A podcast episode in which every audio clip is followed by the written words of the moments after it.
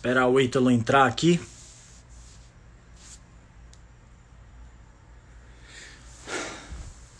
Hoje está difícil, hoje está difícil. Problemas com a conexão aí, a terceira tentativa. Mas é exatamente isso. Tem tudo a ver com, com o nosso tema hoje, que é residência médica.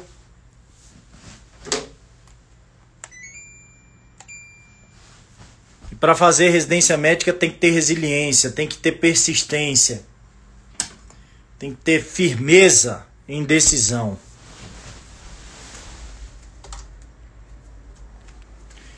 Vamos ver se o Ítalo entra aí. Vocês estão me ouvindo direitinho, pessoal?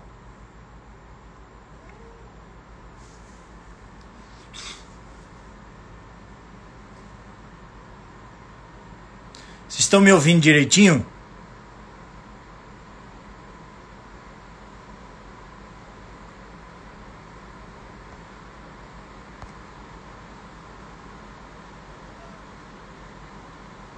Beleza, vocês estão me ouvindo direitinho?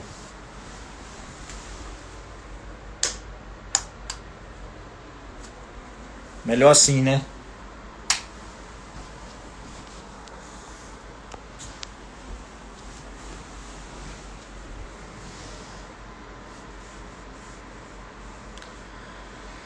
Esperar o Ítalo entrar. Terceira tentativa aqui de fazer a live finalizar os trabalhos aqui da Inject no ano de 2020 com essa live falando sobre residência médica, falando sobre persistência, falando sobre resiliência. Até para fazer live, ó, tem que ter persistência. Já estamos na terceira tentativa. Ítalo, meu irmão, paga uma conexão melhor aí, velho. Igual Danny Boy. Danny Boy lá em São Paulo teve, teve que depois da nossa live botar uma conexão melhor lá em São Paulo. Os caras tudo com conexão fraca aí, rapaz, em São Paulo. O que, que é isso? Coça os bolsos.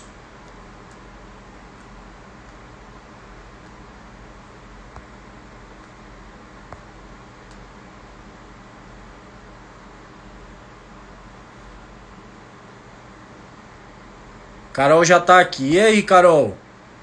Será que o Ítalo vai conseguir entrar?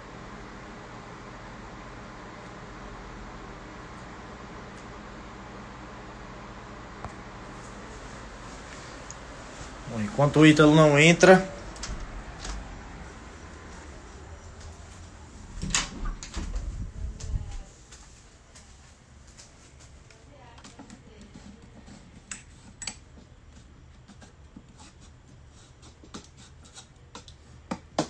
Você não tá em casa, né, Carol? Vamos ver aí se o Ítalo consegue.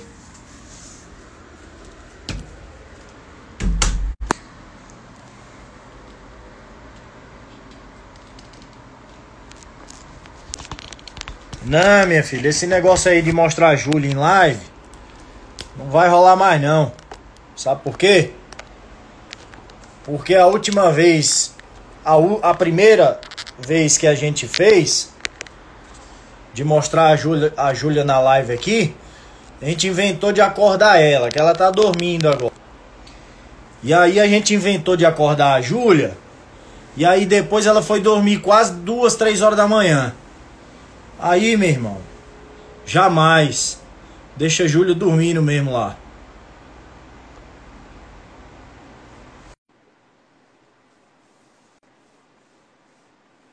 Esperar o Ítalo entrar.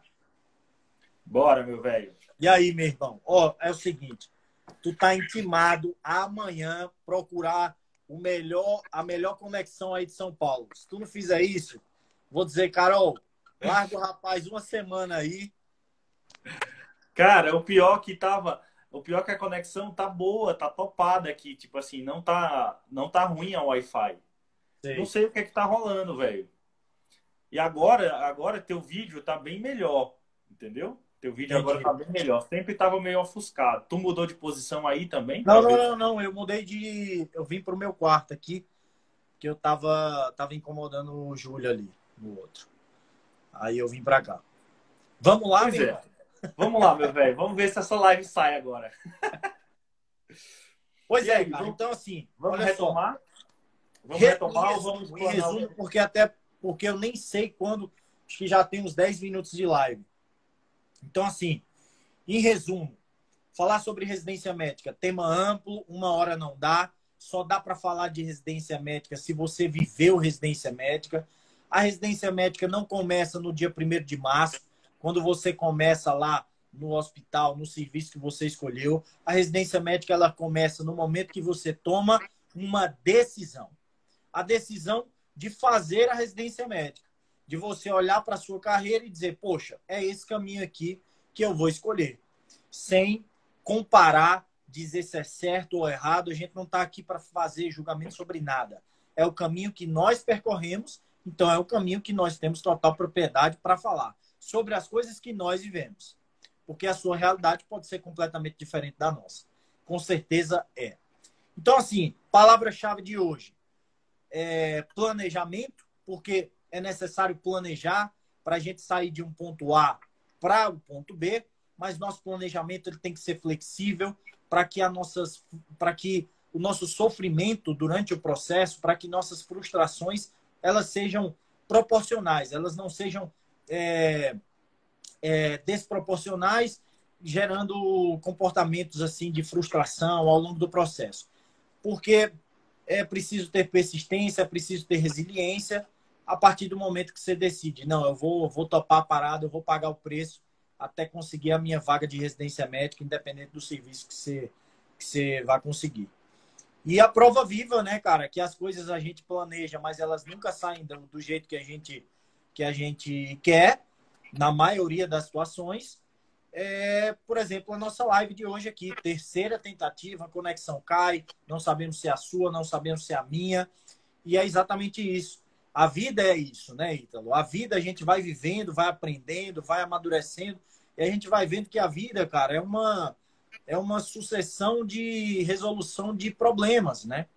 Então, é, é, é a gente pode ver isso pela perspectiva negativa, de olhar e dizer assim, poxa, caramba, uma sucessão de resolução de problemas, nossa, que duro. Não, cara, mas você pode ver pela ótica positiva, entendeu? De você ter só problemas pequenos na sua vida por enquanto. Então, assim, o lance é ir resolvendo e encontrar é, a graça no processo de resolução desses problemas. Como, por exemplo, aqui. A gente não sabia se era a sua conexão, se era a minha, se era um problema no Instagram, se ia dar para fazer, se não ia dar para fazer, mas a gente tinha um plano. Não, vamos fazer a live. E a gente está seguindo esse plano aqui. Quer falar alguma coisa, Ítalo? Não, fechou, meu velho. É, só para bater um martelo, isso que você falou, desses, desses problemas nos planos, né? A gente geralmente é muito otimista quando. Isso talvez seja um problema do brasileiro, né? Sempre pensar positivo. E na maioria dos nossos planos, a gente não coloca os possíveis empecilhos, que às vezes poderiam até ser previsíveis, mas a gente faz de conta que eles não vão acontecer. E aí, esses empecilhos, que às vezes são previsíveis, eles acontecem, e se você não tiver o jogo de cintura para ir manejando e para ir se moldando aos problemas, você, na sua rigidez, você não vai conseguir atingir o seu objetivo. Então, nossa vida é sempre esse jogo de cintura, aperta daqui, afrouxa dali, para as coisas irem se moldando e melhorando até você conseguir atingir o seu objetivo. Eu acho que dessa forma, né, acho que a gente já pode começar a tentar contar como foi a sua história até chegar na residência médica e depois eu complemento com a minha história para a gente já engatar nessa parte mais prática da coisa. Boa. Antes de eu contar a minha história, eu vou tentar resumir, logicamente, né? É, mas assim, a, qual, qual o momento ideal, né, Itala? A gente combinou de, de passar essa visão aqui para o pessoal que está na academia de medicina ainda. Qual, qual o melhor momento a respeito para fazer a residência médica? Cara, não tem melhor momento. Esquece essa historinha de melhor momento aí. Entendeu? Esse negócio de life, de. Rapaz, a realidade é completamente diferente. O primeiro passo é você ter firmeza e clareza. clareza em sua decisão. Pronto, tomou a decisão, vai pagar o preço, vai batalhar um ano inteiro, vai virar bicho em cima do, do cursinho A, do cursinho B, da mentoria A, da mentoria B, vai tentar sair do ponto A em direção ao ponto B, beleza. Então, a partir desse momento, todas as circunstâncias elas devem ser adaptadas para essa decisão principal. Por que, que eu estou falando isso, Francisco? Então, você quer dizer que é, não tem é, como otimizar esse processo da residência médica? Tem. São coisas completamente diferentes. Otimizar o contexto, sim, isso daí tem como. Aí tem várias receitas, não tem certo e errado. Eu vou te falar o seguinte: a gente fez. É, nós fizemos residência de anestesia lá no Hospital da Beneficência Portuguesa de São Paulo. E. Beleza, enquanto isso eu vou falando. Nós fizemos residência de anestesia lá no Hospital Beneficência Portuguesa de São Paulo. E cada turma eram 12 pessoas. Então, quando eu era R1, juntamente com o Ítalo, nós automaticamente passamos a conviver com 36 residentes. Fora os staffs e os assistentes, os caras que trabalhavam lá. Fora os outros residentes que a gente convivia nos plantões de clínica que a gente dava lá, os plantões de portas, os plantões de emergência. Então, assim, era muita gente. Era um grau de convivência absurdo. Lá em São, São Paulo é uma escola nesse sentido. Quando a gente era R3, a gente passou a entraram mais 24 pessoas. Então, 36 pessoas quando a gente era R1, 36 residentes. No R3, já passaram, já saíram duas turmas, entraram novas duas, mais 24 novas pessoas.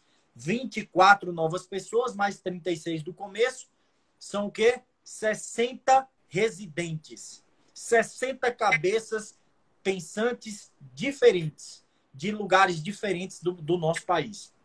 Por que, que eu digo que é uma questão de decisão fazer a residência?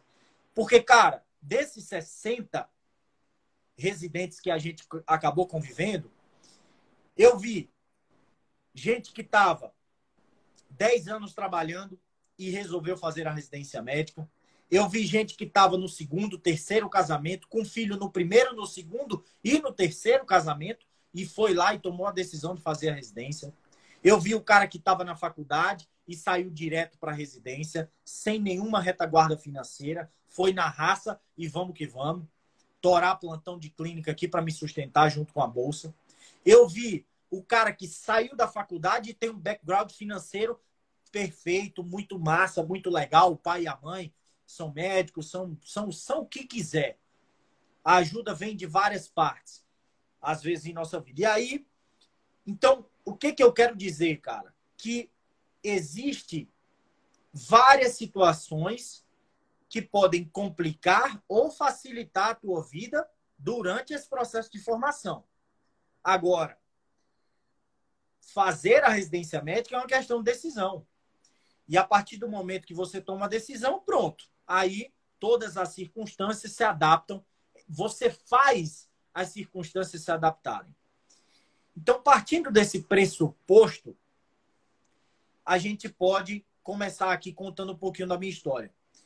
O ano era 2014, eu formei em 2012.2, pessoal. Então, em 2013, eu já sabia, eu já saí da faculdade sabendo que eu precisava trabalhar.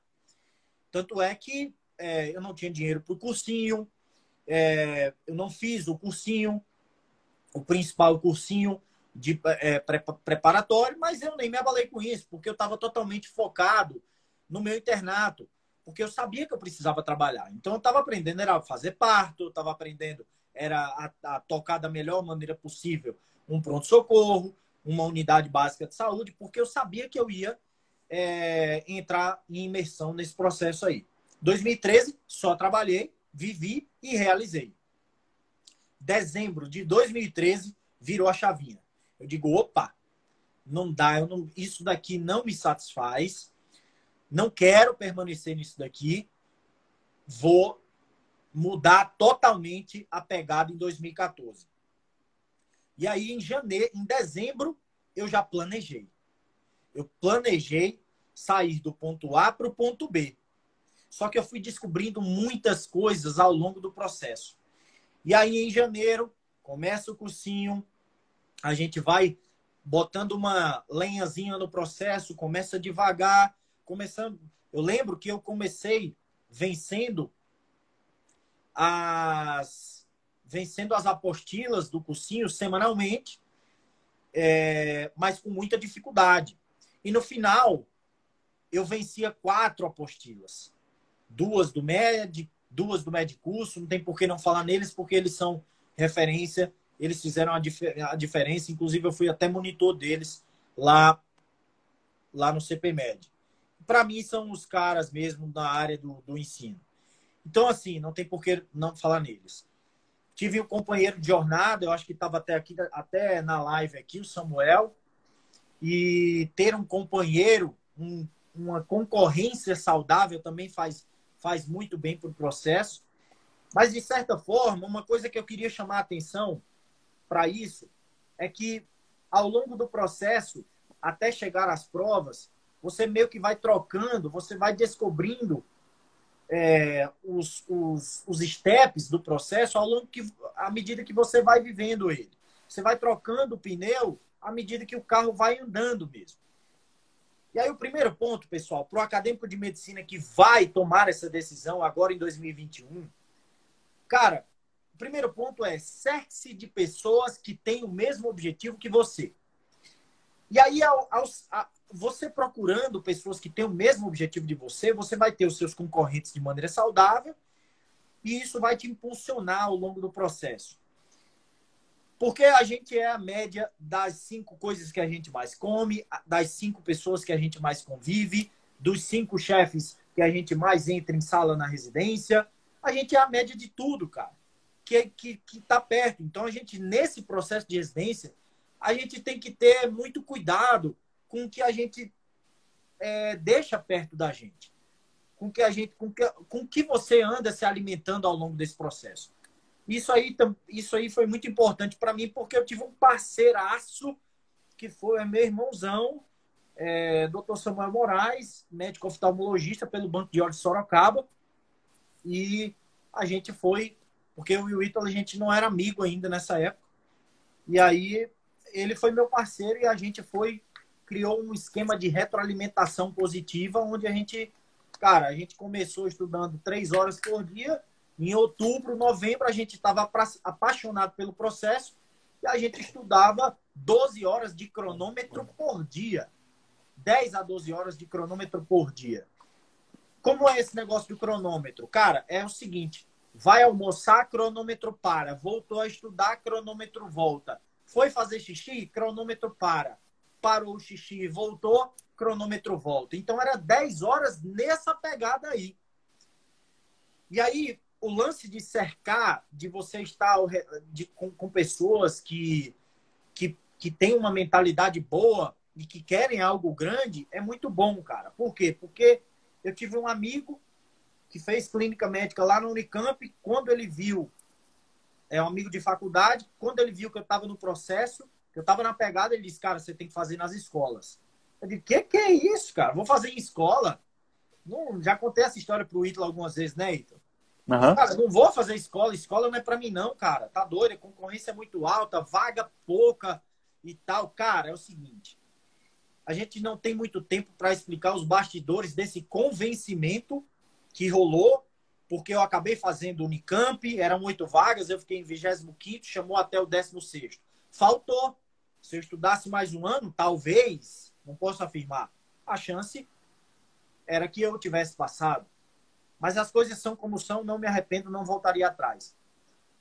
Outro ponto é que para que você acredite em você mesmo, outras pessoas, às vezes, elas têm que acreditar mais do que você, cara. A gente sempre tem a perspectiva de achar que aquilo não é pra gente, que a gente não consegue, que aquele plantão não não, naquele plantão eu não vou, não, nisso eu não, aquela prova eu não faço, mas por quê? Quem te disse que você não pode? Quem te disse que você não, não, não é capaz? Só você pode falar isso, cara. Então, assim, cerque-se de pessoas boas, que querem a mesma coisa ou, ou coisas maiores que você, porque essas pessoas elas vão te encorajar. Elas vão dizer, pô, não, não, vai lá, Netão. Pô, vai dar certo, cara. Faz o Unicamp aí. Fui lá, terceira fase. Não entrei. Faltaram o quê? É, cinco, nove pessoas por nove candidatos, em diferença muito pequena de pontuação, não entrei. Porque eu desejei a Unicamp ao longo do ano. Aí tomei pau na USP São Paulo, tomei pau na Unifesp, tomei pau é, Ribeirão Preto, fui para a segunda fase, mas aí o, é, foi cancelado o concurso porque teve fraude. E aí eu já estava aprovado na Beneficência Portuguesa de São Paulo, quando é, voltaram, remarcaram a data para fevereiro, a segunda fase da, da, de Ribeirão Preto. Aí eu já tinha chutado o pau da barraca, já tinha baixado a guarda e dito, não, vou para São Paulo mesmo. Então, assim, cara, é possível. Cerque-se de pessoas que querem algo maior do que você ou de forma semelhante a você e vai junto, cara. Vai junto, vai acreditando, vai pegando, vai descobrindo o fio da meada. É assim. Não tenha medo do fracasso.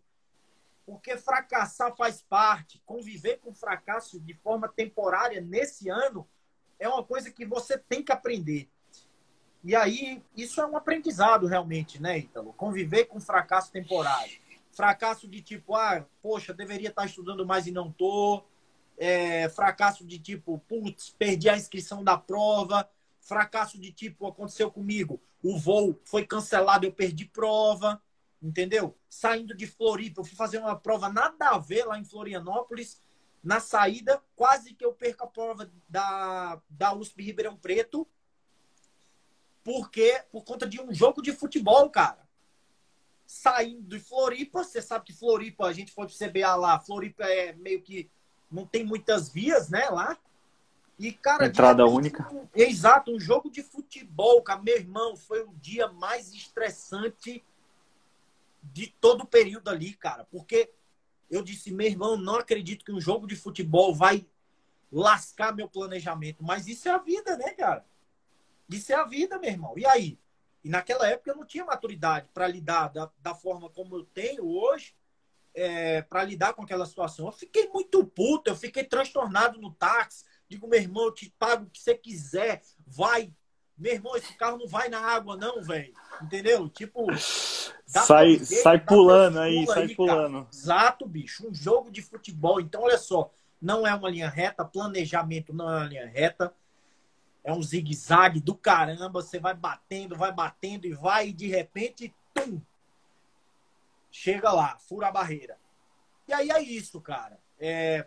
E o segundo ponto, Ítalo, antes de, assim, muito mais do que contar a história, mas de contagiar o cara que vai tomar essa decisão ano que vem, é tipo assim, cara. Além de você estar cercado de pessoas que querem algo, é, maior, mira na lua, meu irmão. Mira na lua. Que no mínimo estrela tu vai arregaçar. Entendeu? Foi o que aconteceu comigo. Eu mirei na lua. Pum! Peguei a Beneficência Portuguesa de São Paulo. Um serviço bom. Não estou dizendo que é o melhor serviço da, da história. Não existe esse negócio de melhor serviço. Todo serviço tem suas porcarias, tem suas, suas, suas, seus vieses, mas o nosso serviço eu consigo trabalhar em São Paulo e consigo trabalhar onde eu estava ontem, no, no, no, regional, no regional do interior do Pernambuco. Eu consigo trabalhar aí em São Paulo e consigo trabalhar aqui, lá e outro. Então, me deu o que eu queria. E residência depende do residente, né, Então, também. Não é, depende só do serviço, cara. Sem dúvida. Eu acho que é a parte principal da, de tudo. E aí, cara, só para finalizar e te passar a palavra, então, é, um outro ponto, assim, cara, para contagiar o cara, é, dar chinelada mesmo aqui, é o seguinte: na hora de, na hora de fazer as provas, quando, quando eu fui convencido que eu era capaz de prestar provas em USP, USP Ribeirão, Unicamp, lá, lá, lá, lá, lá, lá, porque eu não ia prestar. É, quando eu fui convencido sobre isso, veio a etapa número dois. Esse meu amigo e outros já residentes, inclusive lá da Unicamp, que eu já estava com o WhatsApp dos caras e tal, os caras me disseram, cara, só faz prova nas escolas. Se você quer as escolas, só faz prova nas escolas. Não faz SUS São Paulo, não faz SUS Bahia, não faz SUS Ceará, não faz nada disso, cara. Quer as escolas? Então paga o preço e vem só nas escolas. Eu não tive coragem. Eu não tive coragem. Eu fiz SUS São Paulo, passei. Fui o segundo a ser chamado. Ítalo décimo e eu décimo sexto, né, Ítalo? Uhum. Ítalo primeiro a ser chamado, eu segundo a ser chamado. Passei no segundo lugar do SUS Bahia, pegava o melhor serviço da Bahia, passei lá, no, lá em Florianópolis, passei em 15 no SES Rio de Janeiro, passei, passei é, é, lá na PUC Campinas. E assim foi, cara, as coisas foram acontecendo. E dentre as, todas as minhas escolhas, eu não sei se. Enfim, é esse lance, né? Do, de mirar na lua e acertar nas estrelas, né, cara? De você conseguir. Eu acabei que fui fui conseguindo os meus resultados para o nível que eu tinha alcançado. E, o, e, e, essa mensagem final, e eu já te passo a palavra, aí você fala o que você quiser, Ítalo, aí que eu já falei para caramba, que é só sobre o período interprova, cara. E essa serve para o cara que está aqui, agora, que esse final de semana vai prestar prova, que vai fazer prova. Meu irmão, é o seguinte, fez prova final de semana passado e se lascou, esquece. Página virada. Imagina que a, o, o, todo todo período de prova de residência médica é como se fosse uma corrida, uma maratona de obstáculos. A última prova é só lá em janeiro, então você só vai parar de nadar lá em janeiro. Você só vai parar de pular obstáculo, mesmo que você caia de cara no chão. Fez final de semana passado e fez uma prova 40 questões. Se você pagou o preço, se você encheu o tanque do merecimento, se você disse, meu irmão, eu sei o que eu fiz. Eu fiz 40 pontos aqui, mas final de semana é outro jogo. É, é vai, vai e volta. Vai com tudo para o final de semana que vem, que no final de semana que vem, cara, pode ser a tua prova. E isso aconteceu comigo e eu vou te passar a palavra porque eu sei que tu viveu isso de maneira é, plena realmente, né, Ítalo? Uhum. Eu e Samuel, a gente não parava de estudar, a gente descansava no pós-prova imediato, mas no outro dia a gente lascava a questão, sentava o pau na onde a gente tinha é, errado e tal. Mas eu não percebi um resultado muito intenso. Eu acho que foi só fruto do processo inteiro, do ano inteiro. Esse estudo interprovas, eu não percebi, tipo, caramba, estudei bastante coisa essa semana que caiu nessa prova. Eu não dei essa sorte, digamos assim, né? Que não tem sorte. Mas, é... Mas o lance é esse, cara. Se você fizer uma prova esse final de semana e você for mal, no final de semana que vem tem outra prova. Então, meu irmão, é do zero. É jogo novo. É camisa limpa, velho. É cara limpa. Entendeu? Vai lá com tudo, cara. Solta a tua energia lá. Se você confia no seu processo, no que você fez, vai lá e rasga. Entendeu? E, e isso aconteceu comigo, porque numa prova, e aí foi um erro de planejamento, não tinha nada a ver eu fazer aquela prova. Eu estudei para todas as provas de São Paulo e aí fui fazer uma prova em Santa Catarina porque eu achei que tinha muita vaga. Entendeu? Tipo, nada a ver, cara. Não, não sabia nada da prova, não sabia da banca. Cheguei lá, um, uma confusão, um campo gigantesco. Não sabia onde era o setor da prova. Cheguei estressado, com a mala tiracolo. Odiava fazer prova com mala tiracolo. E aí eu fui lá e fiz 40 pontos. Eu digo, meu irmão, eu sou um jumento, velho. Como é que pode? Deu um ano inteiro, velho. Uma prova de 100, eu fiz 40. Final de semana que vem, teve outra. Fiz 88 questões. Entendeu? Então, tipo assim, cara. É, é administrar frustração, é decisão, é planejamento, é resiliência, é persistência, administrar frustração. Você só administra, administra frustração com flexibilidade, se você for rígido, você vai se lascar, porque eu já fui um cara muito rígido comigo mesmo e eu só quebrei a cara. Então, seja flexível e tenha firmeza, vá em frente e o Ítalo vai comentar um pouquinho a respeito da, da, da trajetória dele aí. Fechou, meu velho. Netão, é, só para antes de iniciar, eu talvez eu fale algumas coisas aqui que você tenha falado, porque mais uma vez minha conexão deu um pauzinho aí eu passei uns cinco minutinhos sem te ouvir mas depois eu já peguei aí a tua, a, a, o restinho da história. E, bom, falando um pouquinho de como foi o meu caminho até a residência médica, né? Então, é, quando eu terminei a faculdade, eu terminei em 2011 e eu não tinha plano nenhum de fazer residência médica assim que eu terminasse a faculdade. Então eu já eu tinha planos realmente de trabalhar, conseguir juntar uma grana, é, me organizar financeiramente para depois ir para a residência médica. E isso aconteceu o ano, né, como, falou, como o Neto falou, com certeza o Neto deve ter falado isso, o ano da decisão, né? Não era o melhor ano, era o ano que eu tomei a decisão de ir para a residência médica, foi o ano de 2014. Nesse ano, eu posso dizer que eu estava com um esquema de trabalho mais confortável para estudar. Então, eu estava no esquema de trabalho, não perfeito, mas num esquema de trabalho mais confortável para conseguir conciliar com o médico curso. E aí, nessa época, eu fazia um plantão na segunda-feira à noite na UTI, que eu juntava com a terça de manhã, fazia PSF na segunda de manhã, nas quarta e na quinta-feira. Esse era o esquema. Então tinha várias brechas de horários para poder conseguir fazer questão, fazer questão, fazer questão. Que foi o meu foco. Meu foco era apenas exclusivo em fazer questões. É, diferente do, do Neto, né, que, que sempre, desde o começo, ele almejou fazer as escolas, eu não tinha, eu não tinha nem o plano de fazer anestesia. Por aí você tira. Eu já contei essa história várias vezes para o Neto.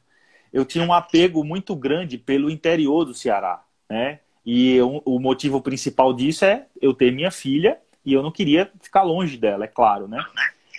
E eu tô Acho que o teu, tu aumentou o volume aí, Neto? Não, tá tudo bem, tá capaz. Tá tudo bem? Ah, não, beleza, é porque eu acabei me escutando aqui. E, e por conta disso, eu não queria de jeito nenhum sair lá do Ceará. No interior do Ceará, né, que é onde eu fiz faculdade, já tinha residência médica, né? Já tinha cirurgia geral, tinha obstetrícia, clínica médica e pediatria. Pediatria, nem pensar, não queria. Obstetrícia de jeito nenhum, clínica médica, pior ainda, né? Então, era cirurgia geral. E como eu fazia os plantões na UTI, eu sentia necessidade de ter cirurgia geral. Por quê? Porque é, se tinha muito procedimento na UTI, né? Intubação, acesso central, traqueostomia tal. E eu, e eu sabia que se eu entrasse numa residência de cirurgia geral, eu ia acrescentar muito na minha, na, na minha lida diária com a UTI. E, e, era meu plano inicial, era fazer cirurgia geral no interior do Ceará. Esse era o plano infalível, vamos dizer assim. Era o plano que eu conseguia garantir que eu ia fazer. A, a gente reta, sabe que a linha, a linha reta. reta. era a linha reta, era a linha reta. Era sair do plano A, no plano B, no final do ano estar como residente de cirurgia geral no interior do Ceará. Olha que cavalo Só de pau, que... Olha que cavalo de pau, viu? Só que aí vai, entra no medicurso, começa a fazer as questões do medicurso, começa a gostar do que eu estava aprendendo, né? Tipo assim, tinha coisa que não tinha ideia na faculdade é mato, reumato, tipo assim, não sabia nem o que era. E aí você vê as aulas dos caras do Medicus que são brilhantes, né? E os caras enfiam na tua cabeça é mato, reumato. Porra, sem dúvida, tipo assim, aquilo ali me fez ter, me fez ter vontade de estudar, de fazer questões e tal. E aí os simulados do Medicurso vinham, vinham, vinham, e eu ia cada vez mais é, pegando manha de fazer questão, né? Gostando de fazer questão. E eu ia melhorando minha nota nos simulados. Aí meu irmão mais novo, o Yuri, é, chegou para mim e falou assim: Também é médico, né? Também é, também é médico. Também é médico. Hoje, hoje trabalha no SAMU, aí no, no interior do Ceará. E aí é, chegou para mim e disse: Ô Ítalo, cara, tu, por que, que tu não faz anestésio, hein, velho? Bicho, anestésio são três anos. Tu resolve tua vida, que é o que tu quer. Tipo assim, anestésio vai te dar mão também para trabalhar em UTI tu faz anestésio, são três anos, resolve tua vida, tu vai para cirurgia geral, tu vai passar dois anos de cirurgia geral, mais dois anos disso, dois daquilo, então assim, uma estrada muito longa de residência. E o meu objetivo era resolver minha vida. E eu dizia para ele, não, mas eu vou fazer geral e acabou, não vou fazer mais nada, tipo assim, é geral e pronto, e trabalhar na, no regional, trabalhar na, no, nas UTIs lá do Santo Antônio, tchau, acabou. Aí ele disse, cara, faz, tenta, tenta anestésio. Tá bom, beleza. Me convenceu a fazer anestésio. E aí, das provas de anestésio, eu tentei Natal e tentei Recife, que eram perto de casa, né?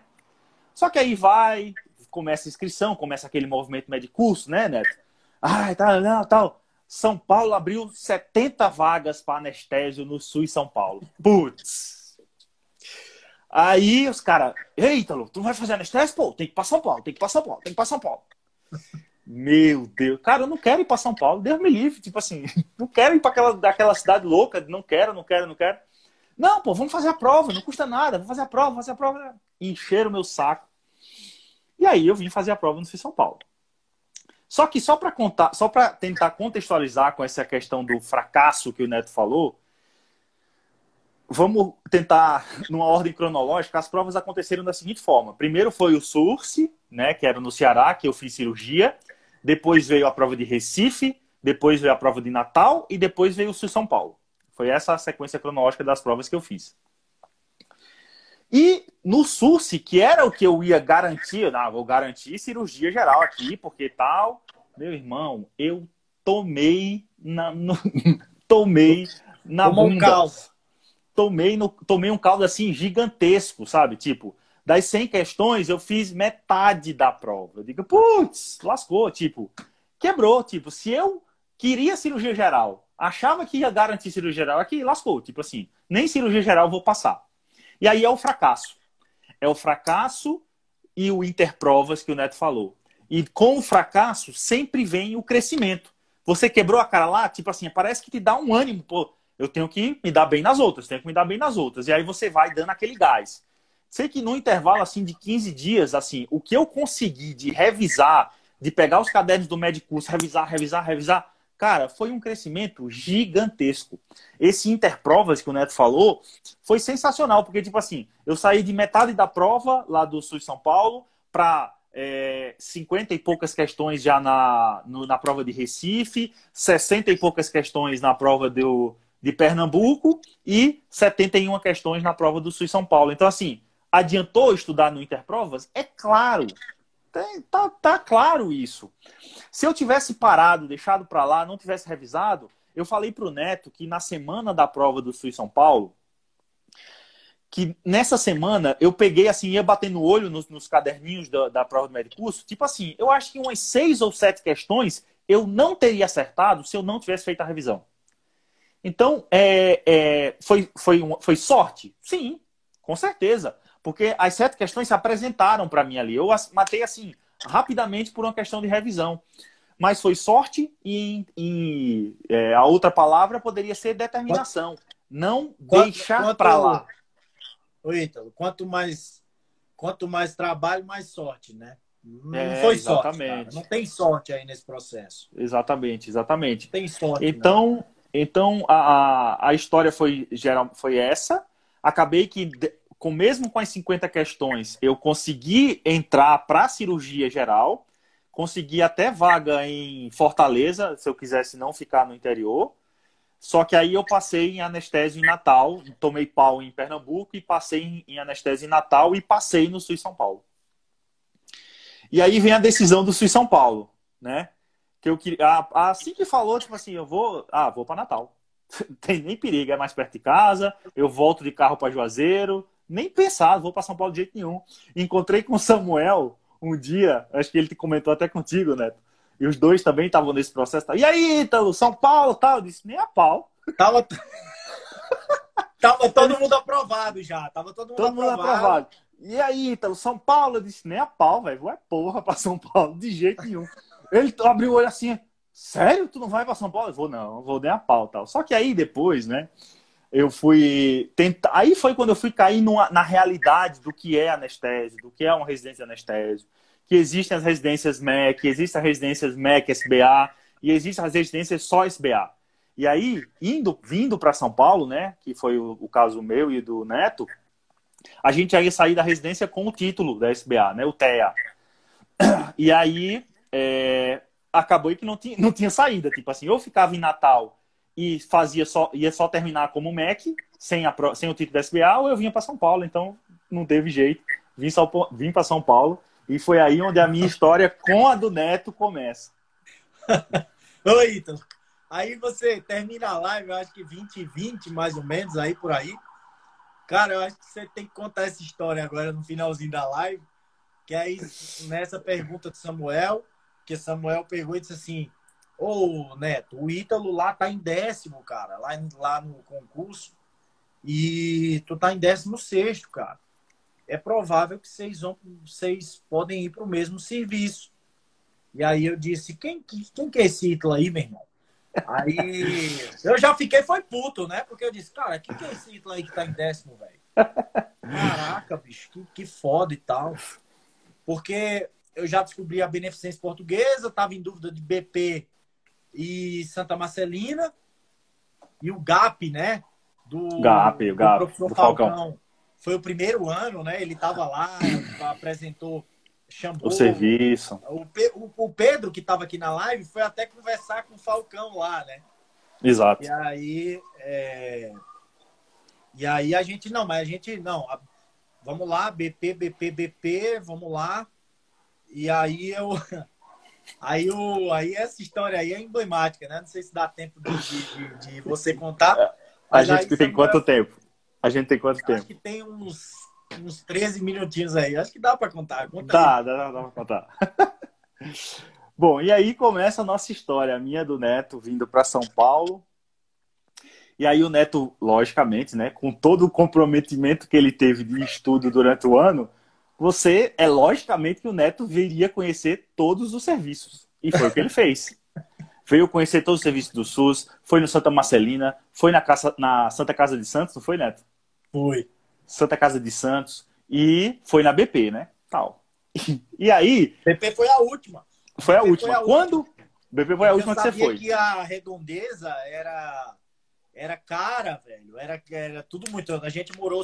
É, eu morei cinco anos e meio lá, ali no, do, do, lado, do lado da BP, entre BP e Oswaldo Cruz. A gente sabe como é cara aquela região ali. É. Aquele, aquele é bem, bem pesado, bem pesado. Que é praticamente a nossa bolsa inteira para aluguel, né? Na Exato. bolsa no final nem vencia mais as coisas, né? É, exatamente. E aí o Neto vi, veio para São Paulo, conheceu os serviços. E aí, quando eu me convenci que eu tinha que vir para São Paulo, aí foi quando eu falei: ah, não, o Neto passou, tal. Aí eu, o Neto, é, Neto, tal, lá da. Ah, beleza, vou falar com esse bicho aí. Só que eu já, tipo assim, eu já eu já conhecia o Neto do, curso, do Medicurso, né? E o Neto não falava com ninguém. Ele só trocava ideia com a Roberta, que é, que é a esposa dele, e, mais, e com, com mais ninguém. Tipo assim, era concentradão lá, tal. Meus concorrentes, eu não quero meus concorrentes aqui. É, e aí ficou nessa. E tipo Tava assim, doente, disse, aí quando, quando disse assim, tem que falar com o Neto, eu digo, esse bicho é otário pra caralho. Eu não vou falar com esse bicho de jeito nenhum. Não vou não, não vou não, não vou não, tal. Disse, ah, não, mas ó, ele passou em décimo, ou tu passou em décimo e ele tá em décimo sexto. Vocês vão pegar o mesmo serviço. Aí eu, puta merda, vou ter que falar com esse otário. Aí peguei o WhatsApp do Neto, falei, ei Neto, tudo bem? Ô Francisco, aqui é o Ítalo, tal. Eu tô sabendo que. Todo formal, né? E aí o Neto quebrou o gelo assim, bizarramente, sabe? Tipo, e aí, brother, beleza, tal. Já mandou um áudio assim super animado, quebrou o gelo total. Disse, rapaz, esse bicho não é tão otário assim, não. E aí, a partir desse momento que ele quebrou o gelo, ele ficou me mandando os áudios de todos os serviços. De todos os serviços. Ia pro Santa Marcelina, me mandava, e aí, Neto, como foi, o, como foi lá no Santa Marcelina? E ele mandava o áudio. Santa Marcelina é assim, assim, assim, assim, assim, assim, assim, assim, assim. É, Santa Casa Santos é assim, assim, assim, assim, assim. BP assim, assim, assim, assim, assim, tá, tá, tá, tá. Beleza. Qual... Qual foi meu critério de escolha da BP? Entrei no site da BP. Entrei no site da BP. Tinha lá é, visualização da sala de RPA 3D. Aí eu entrei na visualização da sala de RPA 3D, olhei a sala de RPA e disse: Meu Deus, olha essa sala de RPA. Eu não sabia nem o que era RPA na época, mas tudo bem. Caraca, que equipamento top. Aí o Neto mandou um áudio dizendo que era top, que tinha tudo, que tinha medicação lá, que a ampola era 400 reais e que os caras jogavam fora, assim, que era, que era muito, muito massa tal.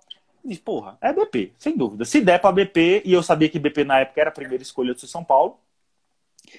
E se der BP, vai ser BP e ponto final. Beleza, venho para São Paulo, leilão do SUS, tá lá eu e o Neto na ansiedade. A gente já sabia que algumas pessoas tinham desistido na nossa frente, não era, Neto? Eu tava em décimo, tu em décimo é, sexto, mas...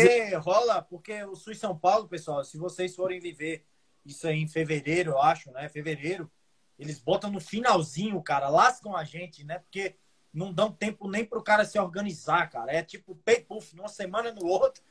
Cara, numa semana, no dia o cara tá fazendo a escolha. No outro, o cara tá na Americanas, lá na Paulista, comprando os cadernos e os cabides. É muita loucura isso aí, cara. E aí, é... E aí, o que, que você tá falando? Vai, continua. Não, aí leilão. Chegamos no leilão, né? E nesse dia foi o dia que realmente eu conheci o Neto, assim, falei a primeira vez frente a frente com o Neto. Foi. E aí eu cheguei cedão, tava lá na porta do leilão, chegou o Netão lá de táxi, de Uber, sei lá de que era. De táxi, táxi, Uber táxi. não era, não, não, nem sei se tinha Uber, não. 2015. E o Pedrinho até hoje enche o saco dele com esse negócio, que chegou o Netão todo de jeans. Cheguei na moda, né, velho? Cheguei na moda, né? Todo com a mochilona, mochilona de couro nas costas. o Pedrinho usou demais com essa história. Até hoje E aí, até hoje ele enche o saco. Até hoje ele enche o saco. Ah, jeans, tá lá. tá lá, chega o Netão. E aí, é, eu, e aí, Netão, beleza, tal. Chega o Neto, claro, claro que ele fez o quê?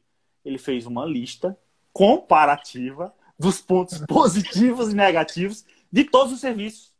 E aí ele tá, tá, tá, tá, tagarelou e explicou, e aqui os pontos positivos da Marcelina, é mais barato o aluguel, a gente já começa a ganhar é, uma graninha na, no R2, fazendo os plantões, papapá, é aqui BP, BP é caro, blá, blá, blá. Em resumo, Velho.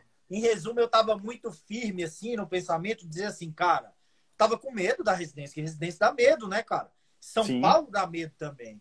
E aí Sim. eu pensei assim, putz, cara, na BP os 3 mil da bolsa vai pagar, não paga nenhum aluguel, cara.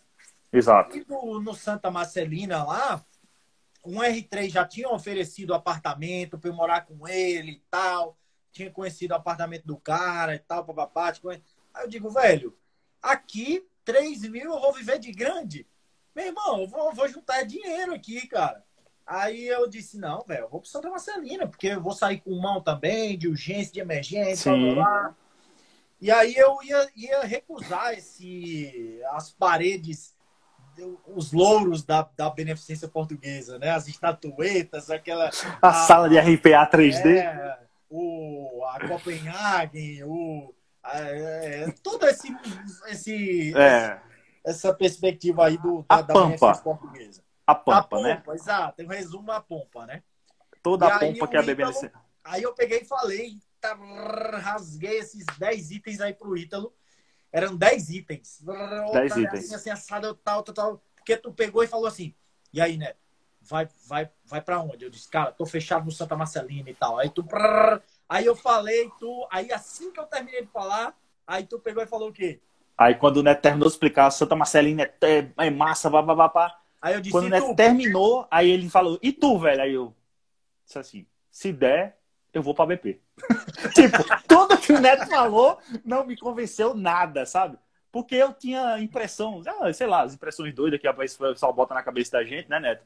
Que o Santa Marcelina é lá em Itaquera, que é perigoso e papapá, né? Não, e é realmente, cara. Sim, eu... claro, tem os. Sim. É, são mais assim, mas Tudo às vezes é. seus prós e contras. Prós e contras. Exato.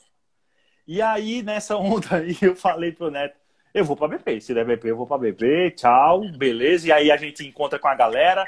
Aí tinha outros caras já fechados na Santa Casa de Santos. E a galera indo pro GAP. E fica aquela loucura, tal, sem saber para onde você vai, para onde você escolhe. Entra nós dois dentro do leilão. Começa a chamar a lista. Primeiro lugar, segundo lugar, terceiro lugar. Ninguém aparece. O primeiro a ser chamado, assim, da, do Sul São Paulo, eu estava em décimo.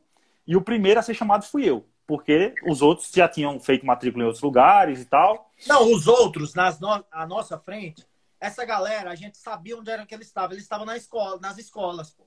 Isso, com certeza. Na Unifesp, na USP, na Unicamp, era... porque essa galera, eu topei com eles em todas as provas práticas que eu fiz, entendeu? Era sempre o mesmo grupinho de caraca, mesmo, esses caras tão foda. Todo canto que eu tô indo, esses caras. Mas na verdade, os caras pensavam a mesma coisa, né? Pô, esse cara tá. Com certeza. Mas vai, com certeza. Que eu acho que tá chegando no limite aqui. Então, e aí nessa, quando eu, eu fui chamado, eu era o primeiro a ser chamado e estava em décimo, e o Neto estava em décimo sexto, e na BP eram seis vagas, o Neto automaticamente disse assim: pronto, vai dar para eu entrar na BP, né? E naquela hora ele já aceitou, porra, vai dar para entrar na BP, tal. Tipo, se convenceu disso. E aí na hora que eu disse assim, BP, tal, levantei e tal. Aí quando eu sentei, aí ele olhou para mim assim, aí ele disse: Fecha, brother, nós vamos é pra BP. Tá! e aí, meu irmãozinho, desse aperto de mão, velho, nasceu uma amizade assim gigantesca.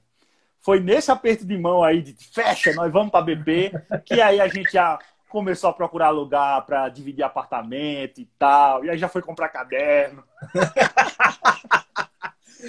Ai, e aí a história para a segunda live, velho. Tipo, depois desse aperto de mão aí, Oi, então. a gente tem que contar o nosso primeiro plantão na BP, que é sensacional essa história. É, é sensacional. sensacional. Artuzão, Chicão, aí os caras tudo aqui, velho. Artuzão. Ô, tá Artuzão, meu velho. Abraço, meu também. Brother.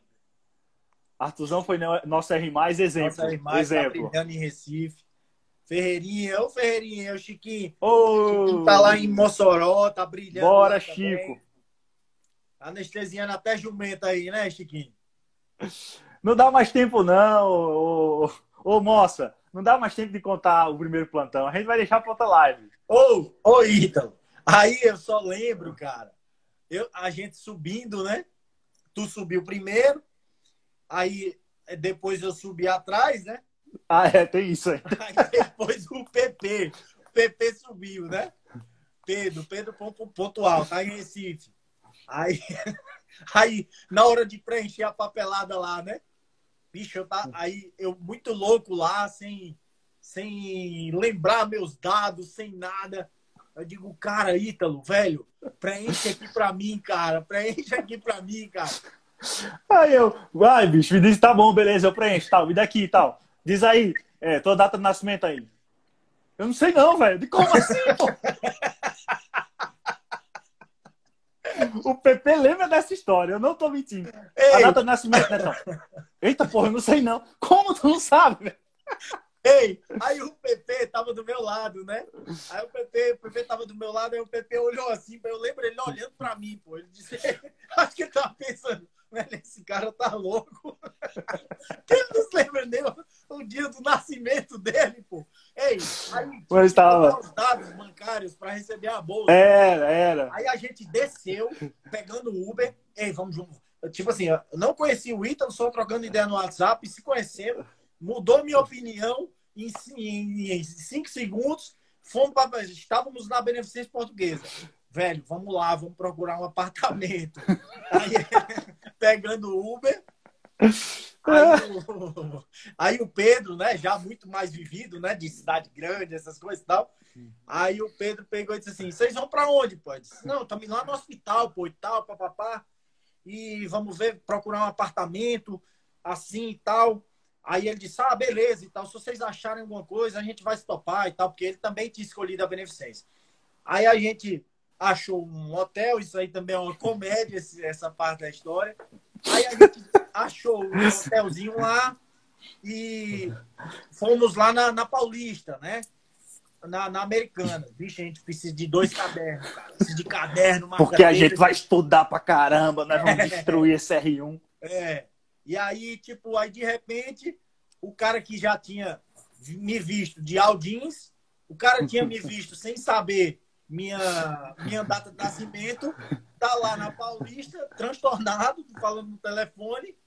E aí ele, ele vê eu e o Ítalo, com cada um com uma sacola na mão, cabide, caderno e caneta.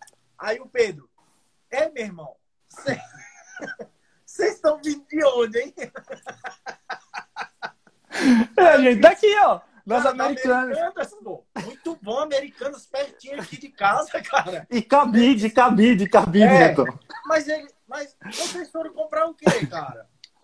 Tipo, cabide, caneta, caderno. Aí ele olhou e disse: Meu irmão, vocês são uma onda.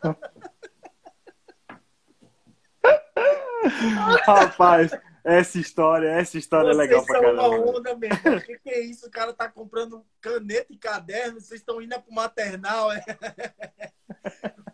Ai, ai. É, é, são, e aí a, a, são as ideias que você tem, né? Tipo, de começo de, de residência, que vai estudar tal. Você não tem ainda a vivência, você não sabe o que é que vai rolar lá dentro. E aí, vamos fazer com certeza outra live aí contando do comecinho da, dos primeiros plantão, do que é realmente sentir na pele o que é uma residência médica, assim, né? O que é fazer plantão de residência, como R1, como R2, isso aí realmente assim, como R3, né? Onde você acha que já. Sabe o que eu lembrei também, cara? Na agonia lá do, de preencher a papelada e ah. tal, na, na, na agonia de preencher a papelada, a gente no, no táxi, aí táxi, tudo dando muito caro lá e tal.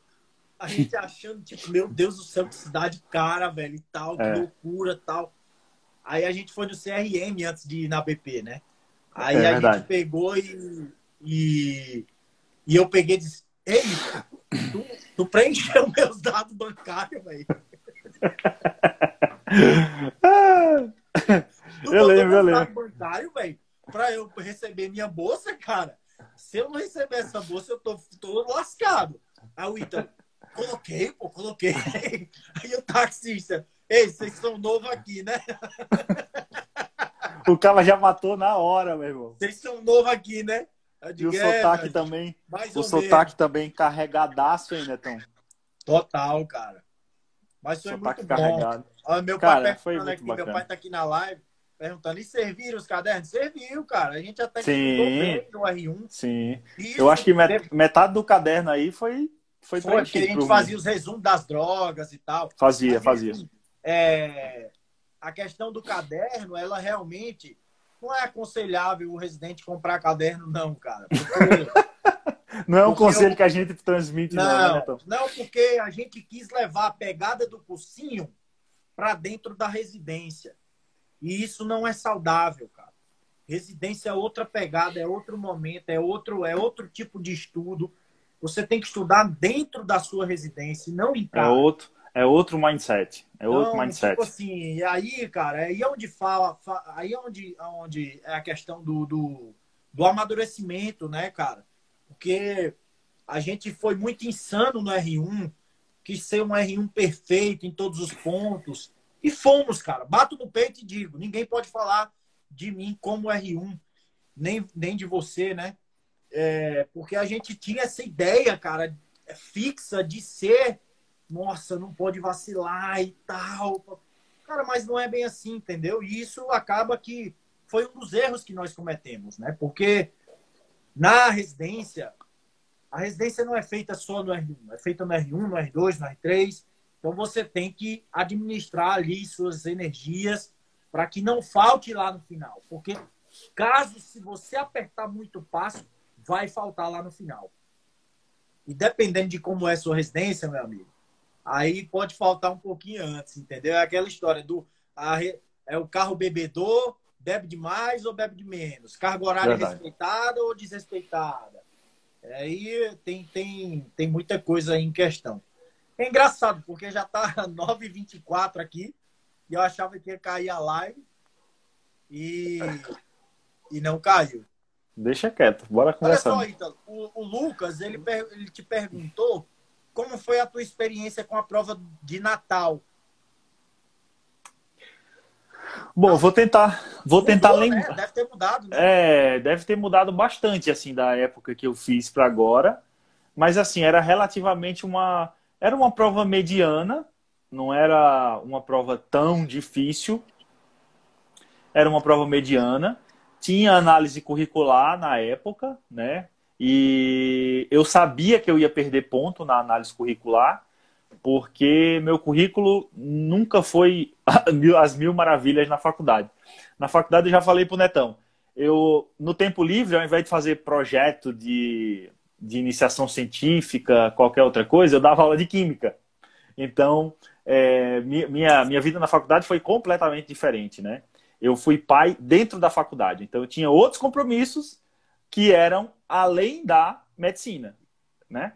E esse, além da medicina, tinha que me comprometer né, é, financeiramente com alguns compromissos que outros colegas acadêmicos não tinham. E aí, por conta disso, tipo assim, projetos de iniciação científica, é, esses, esses trabalhos para ser apresentados, não fiz. E eu sabia que eu ia perder ponto nisso aí na residência, né? Foi uma das vantagens também do Sul São Paulo, né? Que me fizeram me convencer também. Oi. Fizeram. Oi. Vai, conclui, pode concluir. Não, e aí foi um da, uma das vantagens do Sul São Paulo que não tinha análise curricular, né? E era, foi bacana isso, essa parte também. Só tem o Arthur, raça... oh, tem... o, o Arthur tá falando, tá mandando ele pegar o Rap Dinner. É, Rap Dinner. Cara, que que é isso? Que que é isso? Aí o, a, a Tatá. É... A beijo, Tatá. Beijo, Tatá. Beijo. Tereza, pô. A Tereza tá aqui. Eu pô. sei, eu tô vendo, eu tô vendo. Tereza, anestesista casca grossa, meu Deus do céu. Nossa, nossa R da BP. É. É, é, são os, os, professores lá do Cruz Azul, Cruz Azul de São Paulo. Lucas aí, Ô, Lucas, é, ouvi dizer que você tá com saudade do São Luís de Abaquara. É verdade? você, você tá com saudade, cara. Você tá querendo entrar na rede só de novo. Fazer aquele tórax, aquele tórax naqueles ratinhos lá. cheguei lá, cheguei lá, primeiro dia meu lá no, no São Luís, Jabaquara, lá o, o, o Lucas. Caramba, meu irmão, tô aqui, eu só faço esses ratinhos, cara. Me botaram aqui no tórax agora. Eu digo, ah, meu irmão, quanto maior o, o lombo do jumento, maior a carga, meu amigo. Aguenta as pontas aí, entendeu? Ele tá falando que tá morrendo de saudade do Aramis. pois é, ah. cara.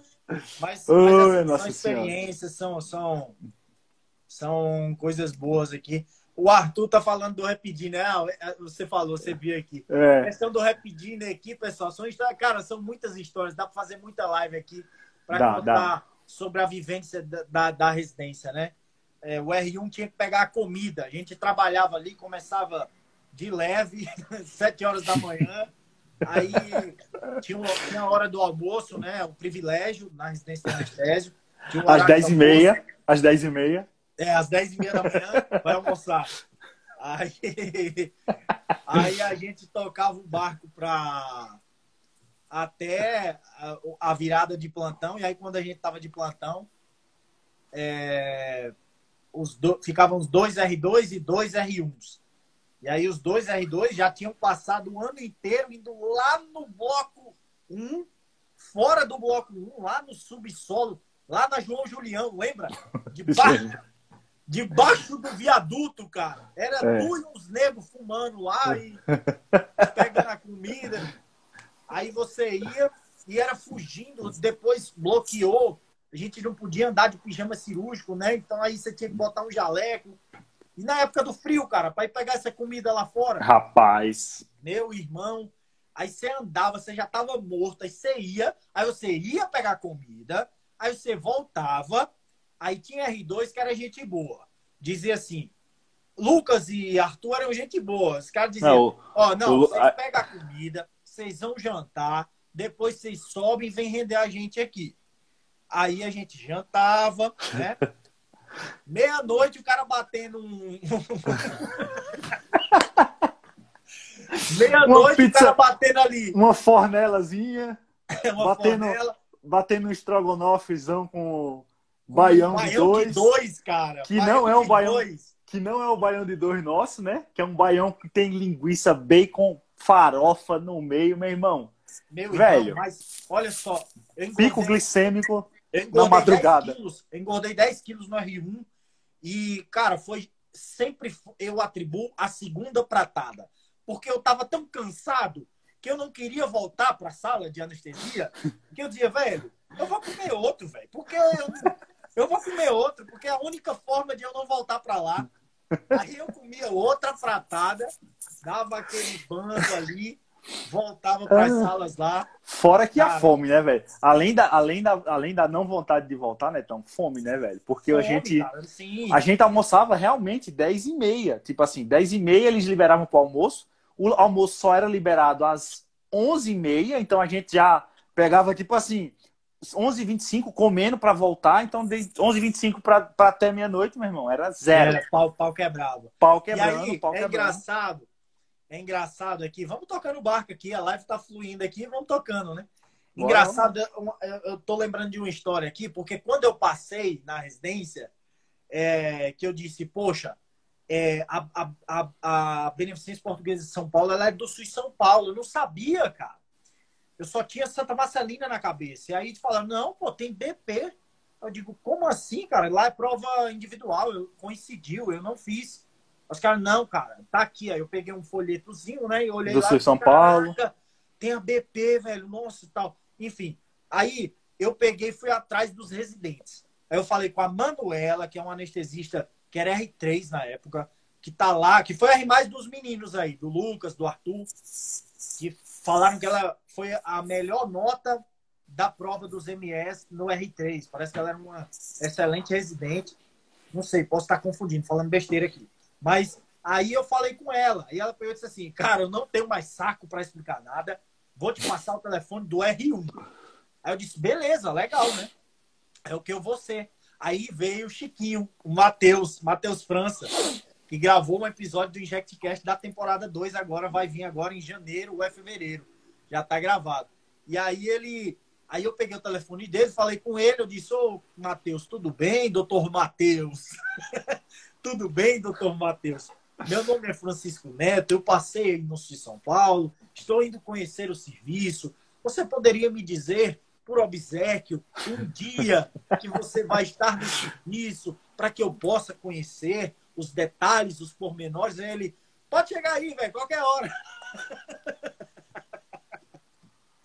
qualquer hora, meu irmão. Então, aí eu fui lá. Aí eu cheguei lá, topei com o doutor Cláudio. Doutor Cláudio. Dois metros de altura. Ah, então você veio conhecer o serviço aqui e tal. Me dá aí seu nome, seu CRM carimbou lá e tal, e me autorizou, me entregaram a roupinha, não sabia nem vestir roupa cirúrgica, as toucas descartáveis, tudo muito chique, aquele negócio pro pé. Entrei sim pro pé, botei touca no pro pé e pro pé na cabeça. Eu digo, aí eu apareci lá e o doutor Cláudio pegou e falou assim: esse aí vai ser dos bons, viu? Eu com propézão na cabeça. eu com propé na cabeça, Cláudio, na salinha lá, na salinha da MDCMS. Aí, aí o doutor Cláudio falou assim: esse aí vai ser dos bons. aí ele pegou e falou: Ó, oh, o Matheus tá lá na sala 28. Vai lá, ela, ele tá com R3, que era a Roberta. Lembra da Roberta? Lembro. E aí a gente aí eu desci. Aí eu digo, como assim, cara? Os caras falaram sala 28 e os caras falaram no oitavo andar. Aí eu digo, meu irmão, isso aqui é três andares, cara. Meu Deus do céu, meu pau, o, meu é. lombo, o pau vai quebrar no meu lombo aqui, velho. Aí eu já desci assustado, cara. E aí, aquele monte de cirurgião, cada um falando uma coisa, não sei o quê. E eu, eu, eu todo cachorrinho, né, mirrado lá, assim. Aí eu cheguei lá na sala, aí o Matheus tava lá, coletando o gaso. Sabe aquele esquema da mesa que a gente, que os R3 até ensinaram a gente a montar, botar o paninho azul, com... Deixar as torneirinhas, é, tudo as torneirinhas e tal. Aí gel com 18, gel com 16, artéria. Tava... Era uma neuro, cara. Era uma neuro da equipe do Dr. Evandro. E aí eu entrei, cara. Quando eu entrei, eu não tinha entrado no, no, no centro cirúrgico ainda, né? Quando eu entrei, cara, tinha, tinha a TV Zona aqui, aí tinha a tela pra gente, tinha outra ali, Cara, tinha mais TV do que no estádio de futebol, cara. Eu digo, meu irmão, o que, que é isso, cara? Eu fiquei espantado assim e tal. Aí o Matheus teve que me cutucar. Ô, oh, presta atenção aqui, cara. Já foi me dando uma luxinha assim, né? Ó, assim, aqui assim, assim, assim. Eis que o Matheus, bem gente boa, me orientando, me passando as informações. Quem está na sala do lado? Rafael Hetman. Figuraça. Sai da sala do lado, entra na, na sala, já senta em cima das torneirinhas de Roberta. bota os, o, o, o, balançando o, Nike dele, o Nike preto clássico dele. Ele dizendo assim: Ô, meu irmão, quer dizer que você passou no Cis Bahia e vai vir pra cá? É, você é louco, man. Eu sou da Bahia, cara. Você tem que ir lá pra Bahia, cara. Você vai largar lá, meu irmão, tal. Isso aqui não tem futuro, não, cara. A nossa vida aqui, meu irmão, tá todo mundo magro. Essa menina aí, ó, tá doente, tal. aí, aí eu digo, meu irmão, só tem pirada aqui, velho.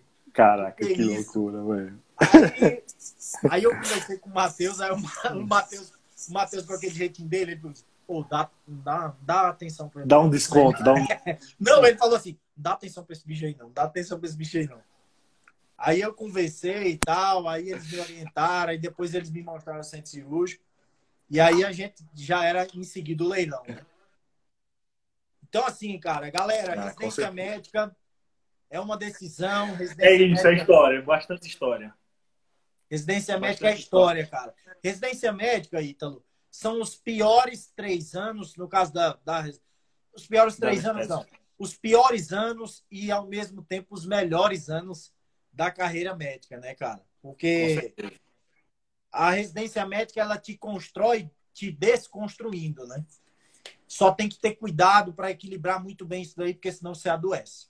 É, exatamente. Aí, acho que a é... gente pode, acho que a gente pode sim, né, então já deixar para para uma das primeiras lives do próximo ano, 2021, a gente contar aí nossas nossos primeiros plantões lá como residente. Acho que é uma experiência bacana que tem que ser compartilhada para a galera entender aí como foi o nosso processo dentro da, da beneficência portuguesa. Acho que é bem válido a gente fazer isso. Não, vamos fazer sim, vamos fazer sim. Mas por hoje deu, eu acho, né? Vamos encerrar, né? Vamos encerrar que eu tenho que buscar a Carol. Vai lá, ela tá em Santo André, né?